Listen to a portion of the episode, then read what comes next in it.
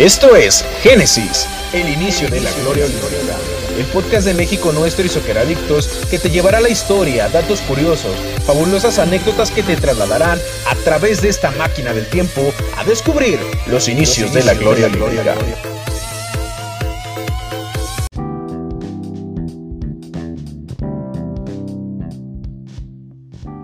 Los primeros torneos de fútbol. Cuando la gente tiene éxito es gracias al trabajo duro. La suerte no tiene nada que ver con el éxito. Diego Armando Maradona.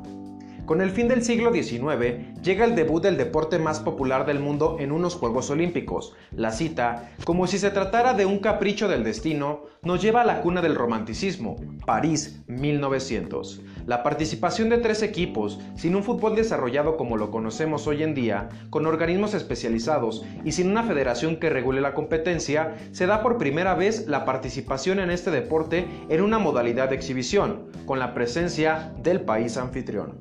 La Unión de Sociedades de Deportes Atléticos de Francia, antiguo organismo francés, determinó su equipo representante a través del torneo que dio como campeón al club francés, que con el paso del tiempo y con la creación del fútbol profesional ante el nacimiento de FIFA, pasará de ser amateur a ser profesional y con el paso de los años desaparecer y solo quedar en los libros de historia deportiva.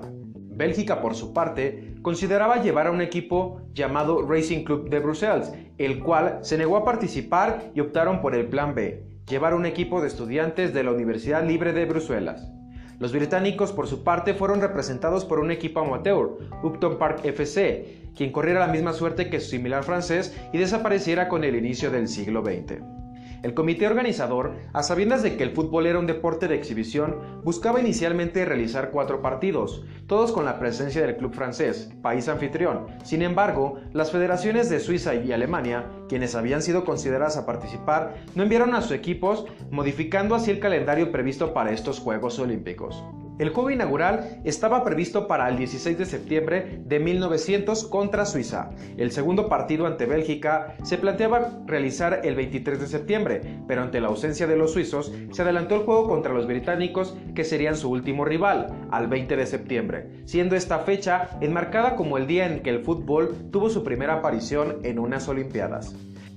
El torneo no repartió medallas. El cuadro francés cayó ante la escuadra británica de Lupton Park, siendo J. Nichols el primer futbolista en anotar en unas Olimpiadas, tras dos minutos de juego, finalizando el partido cuatro goles por cero a favor de los británicos, terminando así la participación de Lupton Park, no así para el equipo local que enfrentó días después al equipo belga para vencer los seis goles contra dos. Años después, el COI, utilizando un método de porcentaje de efectividad, coloca en sus archivos como ganador de la medalla de oro al equipo británico con el 100%, mientras que Francia se queda con la plata al disputar dos partidos con uno ganado y uno perdido, con el 50% de efectividad. Por último, deciden otorgar el bronce a Bélgica aún sin haber ganado un solo juego, pero manteniendo los orígenes de la premiación de los antiguos Juegos Olímpicos al laurear a tres participantes. Para 1904 y los Juegos a celebrarse en San Luis, Estados Unidos, se jugaría por segunda y última vez un torneo de fútbol de exhibición, con la presencia únicamente de tres equipos norteamericanos, dos representando al país anfitrión y uno más al país de la hoja de maple, Canadá, que durante esos años aún era parte del protectorado británico. Gal Football Club, equipo canadiense, despachó a dos equipos estadounidenses, el Christian Brothers y el St. Rose Parish, por 7-0 y 4-0 respectivamente. Brothers se llevaría la plata en un juego de desempate ante su similar nacional. Para conocer más acerca del torneo de fútbol olímpico San Luis 1904, no te pierdas los capítulos de Maple de Oro, el primer campeón de Norteamérica, y Doble Presea, el único país con dos medallas en una misma justa.